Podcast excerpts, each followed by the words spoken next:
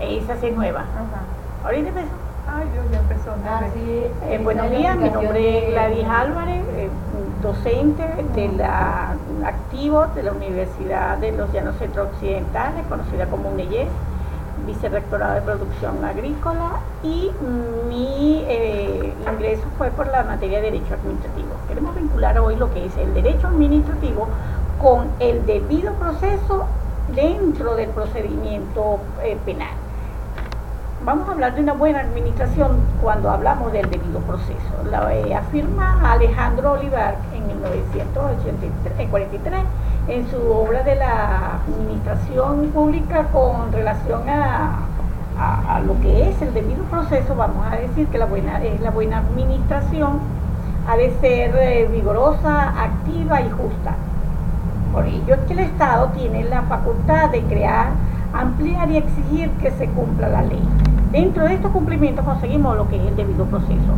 La Constitución de la República Bolivariana de Venezuela establece el debido proceso cuando dice que se aplicará a todas las actuaciones, tanto administrativas como judiciales.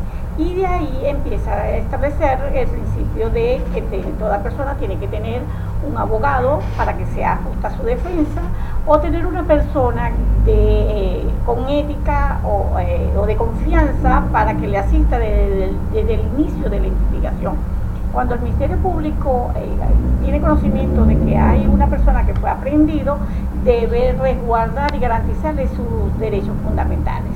El debido proceso en el Código Orgánico Procesal Penal se aplicará también a todas sus actuaciones, tanto administrativas como judicia, eh, jurisdiccionales. El procedimiento administrativo levantado por los funcionarios actuantes debe ajustarse a lo que es el debido proceso. Todas las actuaciones deben estar comprendidas en lo que establece eh, los vicios que deben eh, cuidar y resguardar de que no se vaya la actuación a estar viciada. Ahí se va a ver el debido proceso y la aplicación del debido proceso. Cuando hay eh, vicios en los procedimientos, inmediatamente establece el artículo, el artículo 25 de la Constitución de la República de Venezuela que hay nulidades y estas nulidades son absolutas o son relativas. Asimismo, la, la, Ley Orgánica de Procedimientos Administrativos regula lo que son las nulidades y cuáles son los fundamentos y, eh, que deben tener, el requisito que deben llenar cada una de estas actas levantadas por los, eh, los funcionarios actuantes. Hay que resguardar y tener en cuenta el fondo y la forma para todas esta, estas actuaciones. Cuando hablamos del debido proceso, que se aplicará a todas las actuaciones, tanto los funcionarios actuantes deben estar pendientes y cuidar los procedimientos, deben tener eh, testigos al momento de la aprehensión de, de un ciudadano y esos testigos deben dar fe de que eh, cómo se dio ese procedimiento. Si no hay testigos en el procedimiento, y si no era un procedimiento flagrante, inmediatamente va a haber nulidades porque no se cumple el debido proceso. Y esas nulidades van a llamar es a un sobreseimiento de la causa o sobre el imputado.